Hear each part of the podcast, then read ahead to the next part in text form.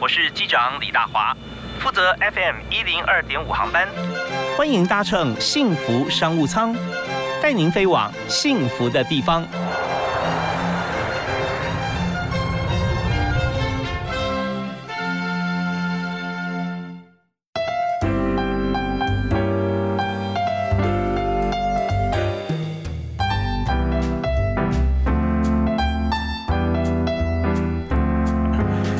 亲爱的听众朋友，大家下午好！非常欢迎您在今天下午锁定啊 FM 一零二点五幸福电台收听幸福商务舱，我是主持人李大华。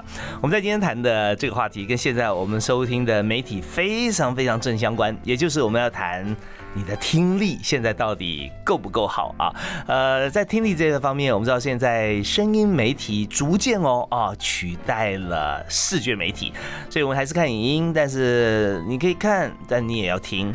甚至现在呢，你要取得资讯的方法，就跟听广播、听呃上岸 Podcast，或者说我们常现在最新的 CH 啊 Clubhouse 啊，大家在听的过程当中哈，你是不是戴耳机？那你在什么地方听？环境音吵不吵？你声音会很大，或者戴着耳机，你习惯听音乐或听很很大的一些音响。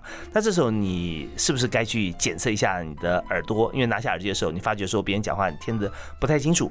开会的时候啊，可能你会漏掉一些重要的资讯。那这时候都会影响到你的生活跟工作啊。特别是呃家人讲话你可能听不清楚的时候，那问题可能更大。我们在今天特别邀请维乐听力中心的听力师，也是经营企划部的经理 Duncan 啊吴振荣在现场跟大家分享这个产业的经营啊以及人才，还有就是怎么样啊来检测我们的听力。嗨，Duncan 你好，Hello，各位听众大家好，我是维乐听力中心的听力师吴振荣。嗨，非常欢迎振荣哦，在我们节目现场跟大家分享这个。很重要的话题哈，好，那首先呢，当然我想呢，让听众朋友认识你哈。那你在这个学校，你本身就是学这个听力方面相关，对不对啊？那时候在呃中山医学大学，对啊，然后也听力高考及格啊，合格，这是一定要的嘛，对不对？要进入这个产业，然后又在呃。台北护理健康大学听听语障碍沟通啊研究所啊取得硕士学位。好，那在呃听力这方面啊，首先我想先了解一下听力师哈，那么在工作方面是做哪些重要职务？嗯，事情。听力师呢，其实最主要的工作，当然第一个就是顾名思义的，就是做听力的评估。那另外一个部分呢，就是还有当如果我们今天有发现有听力有问题的时候，另外一个就是相关的辅具的一些验配的工作这样子。嗯，那还有就是国内比较少的，就是当我验配完了之后，我如何帮助他学会这些听的技巧，也就是我们所说的听能附件的部分，最主要会大概拆分为这三块。好，那这三块里面我有两个问题。第一个问题就是说验配啊，让我直接联想到验光，对 的确有点类似。对，就是说眼镜啊，那这个助听器跟眼镜都是辅具嘛。是的，但是眼镜的比例高很多。的确啊，那呃，再就是说你要协助大家来这个熟悉助听器，所以眼镜是戴上不用熟悉啊，戴上只要本能看说，哎，我看得清楚不清楚嘛？是的。可是助听器戴上去之后还要调整吗？还需要的。OK，好，那我们从这两个议题也跟大家来了解一下。现在台湾人啊，那需要助听器的比例有增加的趋势吗？的确有，因为随着高龄化的就是社会这样子，那其实年龄就是一个跟听力损失非常有相关的一个因素了。那呃，根据国外的统计啊，其实如果超过四十岁的时候，每十个人其实就会有一个人是会有听力的问题。哦，四十岁就开始明显了啊。那如果到六十五岁的时候，又会更明显。其实每十个人就会有四个人是有听力的困扰了。六十五岁。对哦，所以该退休了。对，所以我们有时候开玩笑都会说哦，我们只要看到路上有多少人是有白头发的，我们大概就会知道有多少人有听力损失了。哦，这样子是 因为六十五岁呃想染都懒得染了。对，其实我我们知道听力这件事情是非常重要，大家会觉得视力啊视茫茫法苍苍，那但是我们的古文里面好像比较少用这个听力来描述年龄的了啊。对，那但但是呢，听力现在我们刚刚。前面也提到了，现在很多媒体都是以听力为主啊，所以更加的重要嘛哈。嗯，那么呃，再讲第二个议题，就是说，那如果说选配助听器的话啊，是要怎么样来来呃调到适合自己？它跟眼镜不一样吗？嗯，它跟眼镜不太一样。呃，当我们第一个是在于说，我们的介入的时间其实不太一样。就是当我们如果发现有眼睛有近视的时候，我大概呃隔个一天啊、两天啊，甚至一最久就是一个礼拜，我们就会去配眼镜了。可是对于助听器来说，其实国外也有这样子的研究。从我发现有听力损失到真的配助听器的话，大概会需要七到十年左右这么久的时间。那为什么需要这么长呢？主要的原因是因为其实呃，大众其实对于听力的问题是很容易忽视掉的，因为一开始的听力损失其实并不明显。嗯，那他有可能只是稍微有一点点听不清楚，然后他想说啊，没有关系，我们就是先放着，就先不要理他。甚至有的人会误以为。哦我只是因为工作太忙啦，或者是呃太累的关系，所以导致说我精神没有办法集中，会把它归因到又归因到精神的部分。我太累了，听不清楚。对。哦，OK，所以就这样拖着。其实听力哈，有没有办法跟视力检测一样？比方说近视、远视啊、老花，它都有度数嘛。对，即便是老花不太精确的度数，但是它还是有个度数存在，哈让大家看到。哎，我现在五十啊，一百，我现在老花两百。对，所以他会觉得短时间之内，因为他没有配眼镜，所以他的视力有更加恶化。对，近视更是如此啊，对不对？没有戴眼镜，然后读书越来越近。呃，那就哇，这个近视一下升很多。可是听力有没有说，我现在测一下，哎，我听力几度，然后我再不理他，突然又倍增或者怎么样？怎么样有这样子的一个集距可以观测到吗？的确也是有的，就是当我们呃一样听力检查，会有一个单位可以作为。区分说哦，听力有没有问题？那视力的话是用几度？嗯，那听力的部分呢是用多少分贝来做一个界定的标准？用分贝啊，是大家非常熟悉的单位。那一般正常的话是几分贝？一般的正常的话，我们会希望是在二十五分贝以内。我们可以听零到二十五分贝之间，基本上可以是算为正常的。嗯嗯，对。OK，那如果说需要到配助听器的时候，它是多少分贝？其实基本上只要超过二十五分贝，就会需要助听器了。哦，就是说二十五分贝声音你听不到，是吧？哎，还是呃，一定要听起来会是一定要声音要大过二十五分贝。对，好，那二十五分贝大概是什么样子的声音？二十五分贝的声音呢，其实就有一点点像是悄悄话的声音啊，或者是鸟叫的声音，距离比较远的这样的声音。是，所以耳朵不好就没什么情绪啊。没办法跟你讲悄悄话了，对啊。OK，好，到底怎么样来检测自己的听力如何啊？我还没有去找呃 Duncan 啊，找今天特别来宾吴振荣之前，我们自己先觉得说，哎，我应该去找了，因为踏出第一步是非常重要的了啊。对。呃，有哪些办法自我检测？呃，还有就是说我们呃。在听力呃受损的过程当中啊，有的人说，哎，耳鸣啊，耳鸣是不是听力的前受损的前兆，或者耳鸣它呃代表什么样的意义啊？我们稍后都会请今天特别来宾吴振荣哈，吴听力师吴经理跟大家分享。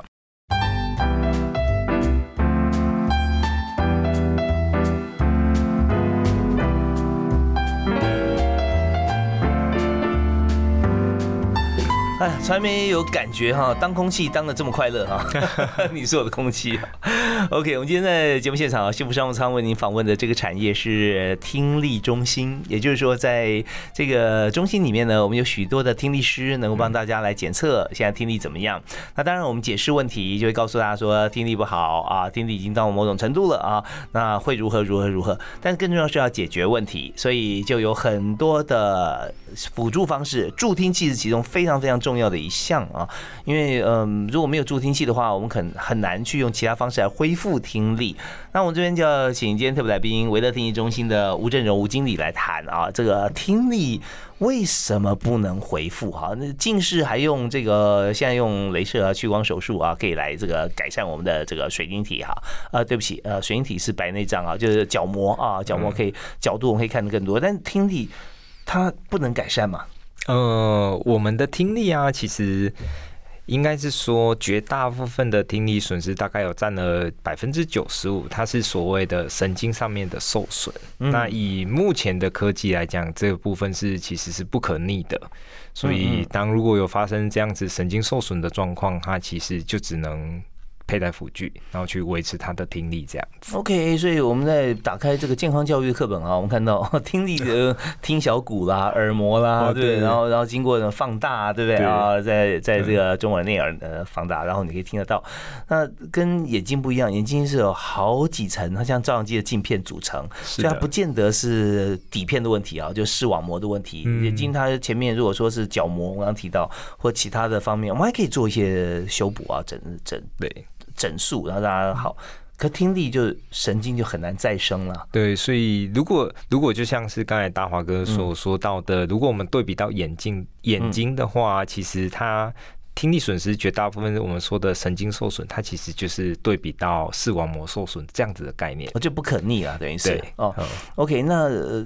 如果是这样子的话，那我们就用助听器嘛啊，是的。那助听器呃戴上以后，助听器的原理是怎么样？有些时候，如果说它一定要在耳朵里面吗？在耳朵外面有没有可能？也可以在耳朵透过呃骨骼的传导嘛？对。OK，但是大家就光是带一个助听器哈，就已经觉得。好像会被有被歧视的感觉。现在有时候真的是这是心理问题啊，不是生理问题而已哈啊。那我们刚刚讲到说，我们可以先提一下这个心理障碍的部分好了。好啊，嗯，就是其实。有很多人呢，之所以不愿意戴助听器，最主要原因就是因为会觉得助听器好像就是被贴了标签，就是跟老有关系啊，然后或者是跟呃残障有关系这样子，所以往往很多人都会觉得自己啊，我现在还年轻，我所以我不想要被贴这样的标签。嗯嗯，所以这样的心理障碍，其实他会需要很多的家人的支持啊，或朋友的支持。那其实，在助听器的研发的部分呢，现在也有逐渐就是把它设计的更美观啊，或者更时尚，甚至助听器还有很多的颜色，让它。跟我们现在日常生活中很常看到蓝牙耳机越来越接近了，所以比较不会有这种被贴标签的一个印象。对，以往助听器我们看到它做的形状啊，就是刚好塞在这个耳朵的耳孔里面，对吧？大家看起来就是说，哦，这是个助听器，不会觉得它是耳机，因为它。无线嘛啊，对。所以现在很多无线耳机出来的时候，还被别人笑称说：“哎，他好像带助听器。”哈，所以有没有可能哈，助听器的大小它可以缩小吗？或者说做的就是跟现在的呃一般无线蓝牙耳机一样，甚至同样的造型可以戴起来？的确是可以的，的确是有没有这个产品已经出来了？呃，现在其实已经有，就是挂在耳朵上的，其实已经越来越接近像是我们市售的这种蓝牙的耳机。那另外一种当然也有说，哦，它可以把它做到很小，小到就完全放在耳道里面。这两个技术现在其实已经都非常非常的成熟。OK，所以现在选择带助听器并不会造成心理上困难的问题了啦，不会有个障碍了哈。好，那我们直接再深入一点谈说，如果戴上助听器以后哈，我们你说还要学习嘛？是的，他他戴上去以后，他先是感受什么？听到什么样的声音呢？呃，戴上了助听器呢，助听器它的原理很简单，它其实就是有麦克风，然后有一个放大器，然后再就是有一个喇叭，可以把声音送到就是使用者的耳朵里面。那呃，一开始的时候，他们其实最大的感受就会觉得哇。呃，人讲话声音变清楚了，然后环境的声音变得很丰富。那所谓在一开始要学习啊，或者是适应的部分，最主要是因为，呃，当我们有发现听力损失到真的带助听器，它需要隔比较久的时间。以目前来看的话，大概会需要七到十年左右的时间。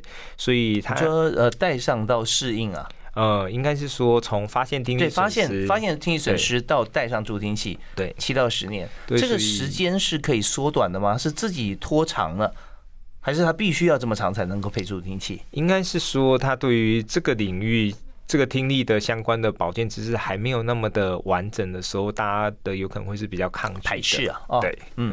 那如果说他今天真的很认知，说我现在很希望一副助听器让我听得更好。他要多少时间？就从检测，大家很想配哦，马上配到要多久？配到好的话，其实大概只要一个半小时就可以。哦，真的，对，比眼镜还快。对，哦，这样子好啊。那我们再回到前面一个问题啊，就是说它戴上去以后是适应不良，是因为说现在突然变得很清楚。对，那这个清楚啊，跟原先他在听力很好的时候的清楚是一样的吗？呃，基本上是接近的，大概可以有来到八九成这样子的哦。状况对，因为我们知道说一切的辅具都是要拟真嘛。啊，要要还原现实的状况，就是他戴上助听器以后，就跟呃没有听障、听觉障碍的朋友一样，听到是一样的环境音，对，是可以接近的，是可以接近的。对，哦，OK，那他所需要适应就是，呃，一下回复的这么多，他很难接受。对，那他可不可以选择阶段性的回复？对，的确，所以我们。一开始的时候啊，像是我们帮忙就是验配完了之后，后续就会有一个所谓的适应的追踪跟调整，这一段其实是非常重要的，就会变成是说，一开始有可能，呃，你的损失是五十分贝好了，我们一开始的补助听器在做放大的时候，只放大稍微小一点点，有可能补到百分之八十就好了。那等你慢慢的适应了之后，再把它补足。那可以帮助，就是这些呃用户，他比较不会觉得说，我一下子补到这么足，然后吓到这样子。哦，OK，好，那我们再谈一个更高层次的好吧话题哈，就是说，今天我们从无到有嘛，是先求有再求好啊。那如果说我戴助听器之后，我想要去欣赏那种天籁美声管弦乐交响乐团的演奏，那他所演奏出来那个音乐，透过助听器到。耳朵里面去啊，到使用者耳朵，它是不是可以还原成他原先 maybe 他是十岁、三十岁那个时候所听到的同样的那种感受？那平衡啊啊，乐器的这个旋律跟它独特的音色的区分，我们休息一下，稍后回来我们来谈这个议题。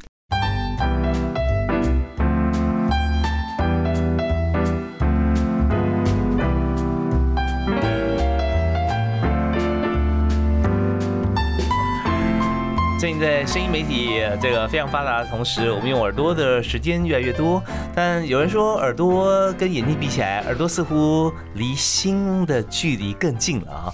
但是我们如果常常用耳朵，发觉说，哎，我怎么音量越调越大啊？那这时候可能需要注意，特别是听音乐、听音响的时候，像常常 Heavy Metal 这个团体啊，像我以前自己也玩 band，戴上耳机的现场演奏。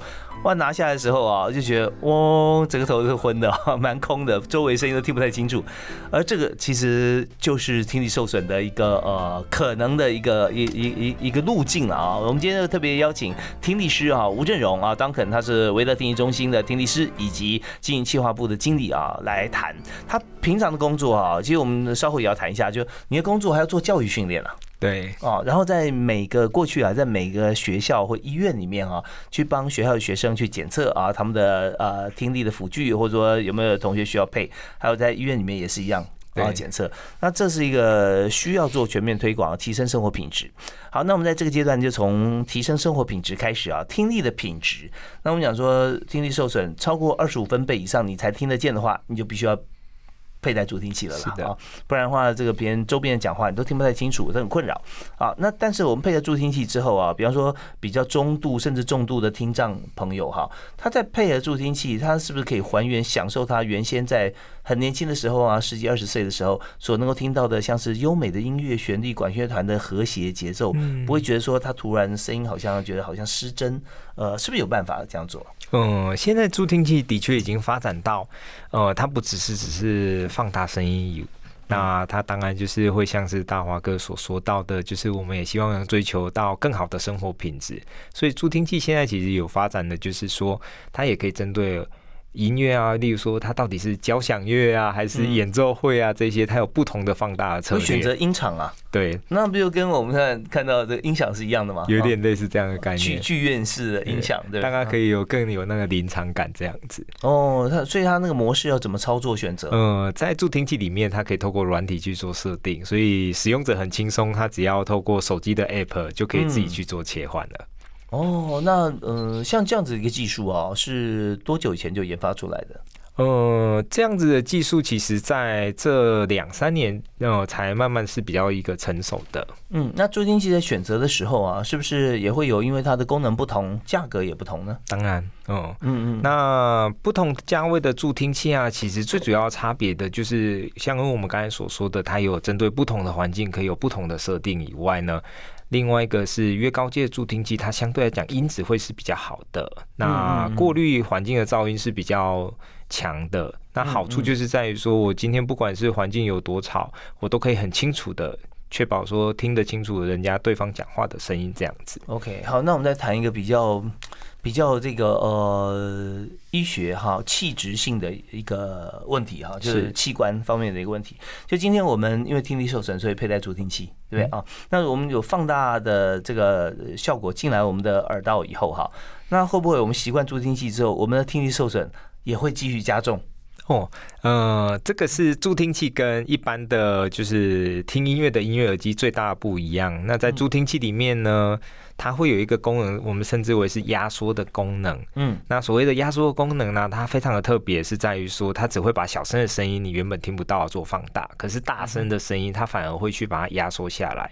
那借由这样子的装呃技术啊，去确保说你可以听得清楚，又不会进一步的去伤害到你的听力。那它是压缩音量呢，还是频率？像是呃降噪耳机，对不对啊？或者说麦克风，它是把高低频都滤掉，然后剩下中间，然后有些。是这样子的麦克风哈，那对助听器来讲，它是这样子吗？它是针对音量来做压缩，哦，是音量频率的部分基本上是尽量是维持是在同一个频率，不去做更动这样子。这个部分讲到有点呃难以理解，有些朋友那戴了以后就会比较比较知道，就是频率跟音量啊，它这两者之间的关联性啊。那频率高频低频，呃，它有些呃极高呃，你会觉得你听得见呃，但是它可能对你来讲是一种噪音。但是它不见得要很大，你就觉得很干扰。但是音量大小就是很明显，因为耳朵呃听力受损跟音量是有绝对的关系了。是的，哦。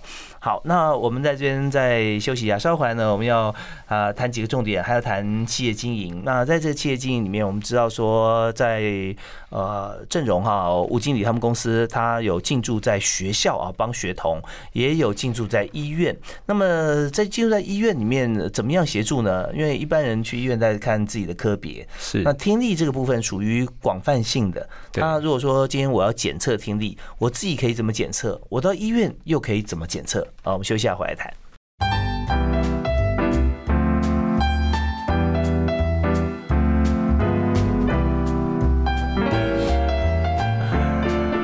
我希望长期听到这么优美的小片头前奏哈，我就必须要保养我的耳朵。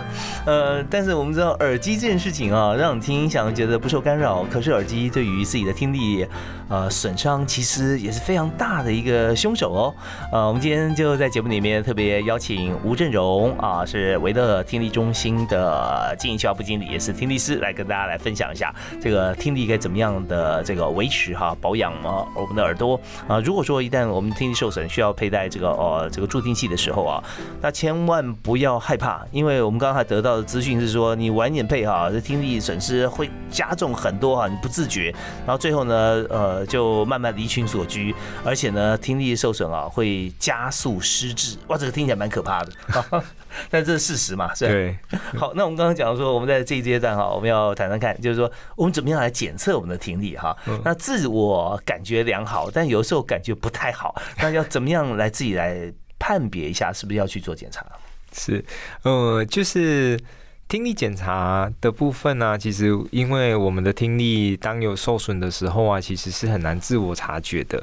那一般来讲的话，就是有一个最简单的方法，就是说我们可以戳我们自己的手指，然后放在耳朵旁边去听听看。能不能听得到搓手指的声音？哦，大家不要搓太用力哈。那如果我发现说，哎，听不太到这样的声音的时候，就有可能要怀疑自己是不是有听力的问题的。那其实现在如果在台湾的话，做听力检查是一件非常方便的事情，就是可以到呃大医院的耳鼻喉科啊，或者是到助听器公司啊，其实都可以做这样子的一个检查。像一般健检都会用音叉当，然后在左耳右耳，音叉的音呃分贝是多少啊？音差的分贝大概就是在三十到四十之间。哦，那那时候已经超过听力受损，因为二十五以上就就听听呃，就二十五以内听不到的话，就应该要佩戴助听器了吧？的确是的啊。那二十五以内平均来讲，说这个年龄就差不多四十岁是十分之一，对，五十岁的呃六十五岁的话到百分之四十啊。OK，所以那那音叉它作用在在不在说是不是要配助听器？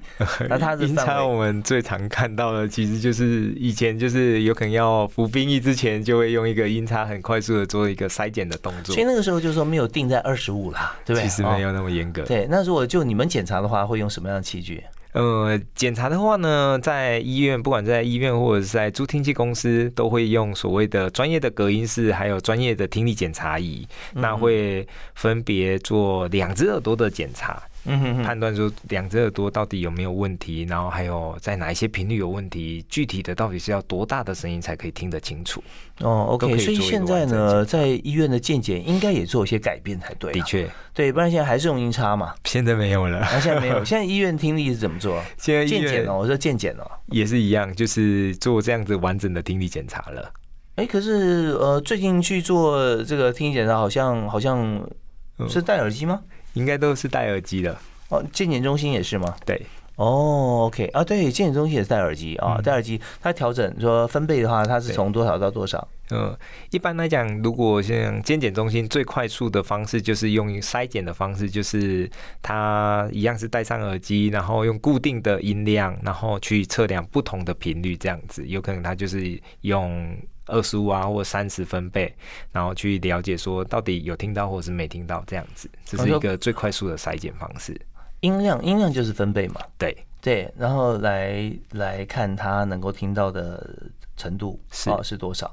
好，那呃，像你们在医院里面，还有在学校里面，呃，怎么去检测？以学校来讲，这人数这么多，那我看你之前是所有新北市所有的学校啊，对你都会过去，对不对？嗯啊，那那你怎么检查呢？嗯，其实也有那种所谓吸带式的听力检测的设备，嗯，那它就会搭配一个比较好的复耳式的耳机。然后另外的话呢，其实我们到学校去做巡回服务，还有另外一个重点是放在这些已经有带上辅具的人，他是不是辅具有发挥。应该要有的一个效果，那会跟老师做确认，然后会跟使用者本身也会做确认，这样子。OK，因为在课堂上有时候老师他呃是最了解学生的，的确啊，他就是点名点点点，然后抽问啊谁谁谁，那就发觉说这位学生好像完全不知道前面在讲什么，啊，那时候就会被筛检出来。可是如果说光靠老师的话，有时候又不太准确了，因为不是每位老师都了解每位同学。是的，所以呢，我们会不会去针对每位同学？都可以做一些检测呢。嗯，会也会有这样子的，在学龄之前，其实也有所谓的听力筛检的一个服务，这样子。嗯嗯嗯，OK，好。那么呃，我再问个问题，就是说，刚好提到现在的助听器，它做的越来越精细了嘛，对不对？能够还原的百分之八十到九十的这个现场音，那剩下的百分之十。二十不能回复的是什么？呃，不能回复的部分呢，其实呃，像是有一些就是环境的声音啊，它如果不是那么的重要的时候，其实助听器本身会先去把它做一个过滤的动作。比方说是，比方说，例如说，如果我们在外面大马路的时候，有一些像是车子的声音啊，它就会把它部分的滤掉。嗯嗯，对，它不会完全说百分之百的都去做一个放大。它分辨车子的声音吗？对，还是就就用频音频来做？它现在的助听器其实已经很聪明，然后它里面也有所谓的类似像 AI 的 AI 的，对，他就呃喂他很多的呃声音种类，然后他就认出来这是车子，对，不太需要啊。那如果他今天就是在等车，这有点有可能，这有点故意啊，其实。不会这样子的哈。那我另外一个跟他有关系的问题就是说，今天我们如果把助听器当做耳机，嗯哼，有是不是可以？可以的。可以吗？它的效果啊，各方面。嗯，现在就像是呃，很多的研究都有发现嘛，就是我们现在人与人之间的沟通啊，其实很多的时候是仰赖着手机的。嗯，然后甚至有些人会开玩笑说，哦，就是一桌人吃饭，结果大家都没有人在聊天，大家都在划手机呀。所以助听器现在其实也因为这样子的改变。现在助听器基本上都已经可以直接连到我们的手机了，它直接可以做蓝牙的串流了。嗯，所以我直接可以透过助听器听音乐啊、看影片啊，这些其实都已经是没有问题的了。对，一般如果说我也可以听到二十五呃。二十五的分贝的人，我是不是我在选择耳机的时候，我想说，哎，干脆我去买一个助听器功能的耳机，也是可以，也是可以啊。效果呢？效果其实它的好处是在于说，就像是我们刚才所说的，它。除了放大以外，它还可以去确保说它是保护你的听力的，因为它是针对你的听力去做设定的。OK，好，听起来好像还不错。那我们稍后回来谈谈人才策略，在这个产业里面需要什么样的人才？还有就是我们在经营助听器听力公司哈，有这么多的竞品，我们怎么样脱颖而出？好，我们休息一下，马上回来。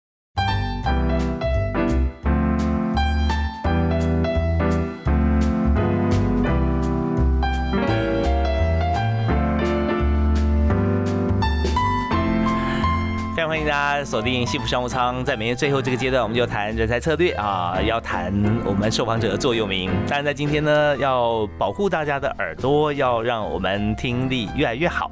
那我们刚才呃访问的是维乐听力中心的听力师啊，经营企划部的经理，专门训练培训这个听力师跟相关人员的吴正荣啊，Duncan，嗨，正荣好，Hello，大家好。对我们在这个阶段想跟嗯大家分享一下，像你平常工作啊。要做经营企划是那呃，你主要工作是企划什么部分？那如何经营呢？嗯，我们我最主要的部分呢是不断的去要优化我们的所谓的服务的流程啊，还有专业的部分这样子。那希望透过这一些的加成，让我们的这些听损的朋友能有更好的服务。这样好，那你现在优化了哪些流程？呃，其实，在我们维乐听力中心啊，跟以往一般的助听器公司有一点点不太一样的地方，就是我们强调了几呃三个元素，就是安心、便利以及精彩。那这些其实都是从使用者的角度去做思考的。第一个就是安心的部分，我们思考的就是，其实有很多人。每天都需要使用助听器，那他会很担心，就是助听器万一就是中间哪一天坏掉了，所以我们有推出所谓的五十个月的保固，他就是可以很安心的使用。然后除了这个以外呢，我们还有所谓的到府的服务，因为毕竟有听损的朋友有一部分是老人家，那这些老人家有可能出门不是那么的方便，那没有关系，他只要一通电话跟我们联络，我们都可以到府上去帮他做服务这样子。那最后一个还有一个元素就是在。精彩的部分，我们始终其实认为，呃，助听器其实只是一个媒介，嗯，那重点不是只有说让他听得到或听不到而已，而是说透过助听器能不能帮助他活出一个精彩的生活。举个例子，他怎么样活出借助听器会有精彩的生活？举一个例子呢，就是其实有很多的听损的呃朋友啊，他当有听力损失之后，他的生活圈会慢慢的缩小，因为他觉得自己跟人家沟通不太方便。那他不还好意思，就是一直重复的问，所以在这个时候，我们除了帮他配助听器以外呢，其实我们在我们所有的门市都会安排所谓的精彩的活动，例如说帮这些使用者一起办一些简单的就是画画课啊，或者是一个团康的活动。是那透过这些活动呢，其实是要帮助他们在重拾一般正常的一个社交生活，彼此分享啊。其实我们知道说这个耳朵不好哈，尤其是老人家长辈啊，通常。他们活在世外桃源里面啊，那个逃哈不是逃的逃，是逃走的逃 啊。对，所以自己就一个人呢，对不对？大家讲什么，然后你也没反应。你要加入这个大家一起来聊天的话题，你要前情提要，他要讲的很累，然后表情也不是很好，那你看到也觉得很闷，所以就完全就不理会了，自己就活在自己世界里面。所以这样说，其实会加重失智，也就孤独嘛啊，孤独。那也缺少刺激跟思考，所以在这边如何活得精彩，助音器确实。是从这个角度来看哈，我们可以想见啊，绝对是正面的了。那但助听器，我们就想说，你戴上去以后会不会拿不下来啊？老实说，因为如果它真的很精彩，你也不想拿下来了。好，那维修应该也不是问题啊，不是什么太大。那我们来看助听器，它有没有一个价格的 range 啊？因为我们知道说国内国外这么多的品牌嘛，是。那有没有一个说好像从最基本多少到最高品质是多少的范围？呃，助听器普遍，如果我们今天谈的就是所谓数位式的助听器，这应该是所有国内外的主流。那数位式的助听器大概价格就是从一万多到十几万单一支的价钱。哦，那十几万跟一万多有很大差别吗？嗯，它最主要的差别就像是刚才所提到的啊，它其一个是音质的部分会有不同，然后另外一个就是它有没有一些 AI 的智慧，它可以依照不同的环境去做自动的一个切换。OK，那么建议大家就是戴戴上之后就不要呃时戴时不戴。嗯，基本上的确会是这样子。我们会希望说要养成习惯，每天都要戴。哦，不然的话，真的也是会呃，又又回复了嘛，各方面。因为不戴戴上去会减损，要减少听力受损嘛。对，不戴的话就会加重听力损害嘛。嗯，国外其实也有很多研究，就是当我如果戴上了助听器之后啊，它其实是。可以延缓听力的退化程度，因为我有给和适当的刺激，这样。嗯嗯嗯。好，那我们今天是了解助听器的好处了啊。那当然，这个耳鸣这件事情，我们今天还没有太多时间去聊。但是耳鸣它应该怎么讲？它是一个听力受损的前兆或症状吗？对，算是一个症状这样子。那每个人耳鸣会差不多吗？每个人的耳鸣都很不一样，都很不一样。你临床看靠过看过这个，或者说你的经验啊，最典型的耳鸣是什么样子？一般最典型的耳鸣，其实就是一初期有可能会觉得说，在安静的环境啊，然后会有类似像是惨叫的这样的声音。OK，所以它的原原因是因为耳部血液循环不好吗？还是？嗯，其实有各种的原因，就是包含说血液循环不好啊，或者是说有听力损失啊。还有精神上面有问题的时候，其实也都有可能会造成这样子的一个症状会出现。所以耳鸣可以改善吗？基本上是可以，但是要寻求医师了哈。对，OK，好，那这是两个不同的话题，它可能会交交错，但是有可能是平行线。好，那最后呃问说，你现在公司缺人吗？缺，很缺，而且缺什么样的人才？在公司里面啊，其实我们绝大部分的人都是呃一线的服务人员。那其实我们都会很在意，就是服务人员呃他是不是有足够的专业，这一点其实是我们可以做训练的。OK，另外一个我们觉得很困难的地方，应该是说不可取代，应该是你有没有所谓的同理心。打开薪资的话，在我们的工作人员如果进来，有没有他薪水的 range 是多少？入门的薪水应该是月薪在至少都会有三到五万，然后不含奖金的部分，很宽呢。对对，刚入门呢，入呃那是呃什么样子的资历入门三万？那如何入门就可以有五万呢？嗯，五万的最主要就是有，如果您有相对应的管理的资历啊，那也可以就是有储备干部啊，或者是店长啊这些。需不需要具备听力师的证照？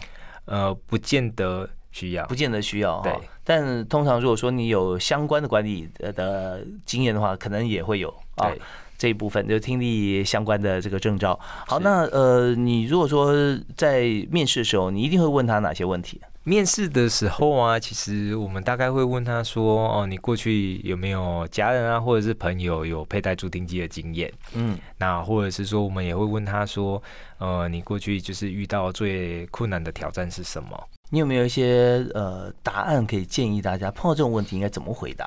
我们之所以会问说哦过去有没有什么样的挑战，如何去克服，是因为其实陪伴这些有听损的朋友呃，去克服这样子的听力问题，它其实需要非常大的耐心。好，那呃，当然节目最后我们还要送给大家一个礼物，就是今天当肯要提供它的座右铭给大家啊。今天要跟大家分享的座右铭呢是勇于尝试，然后追求梦想。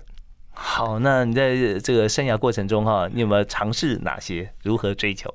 呃，其实像我自己会喜欢运动，所以我每年都会设定一个就是简单的目标，给大家做一个很简单的突破这样子。哦，你今年目标是什么？呃，今年的目标是要参加三铁。OK，我们今天也非常感谢维乐听力中心的企划部的经理哈吴正荣哈，他不但企划还要负责经营。那今天也告诉他很多有关助听器相相关的一些 mega 啊，怎么样选择的一些 know how。那我们也祝福哈呃。郑荣兄啊，在这个经营的过程当中啊，能够突飞猛进啊，然后能够把这个我们的公司经营的更好。最主要，你是一个助人的事业啦，帮助更多的朋友啊，皆大欢喜。好，那谢谢您，也谢谢大家。呃，今天节目就进行到这边，感谢收听，我们下次再会。好，拜拜，谢谢。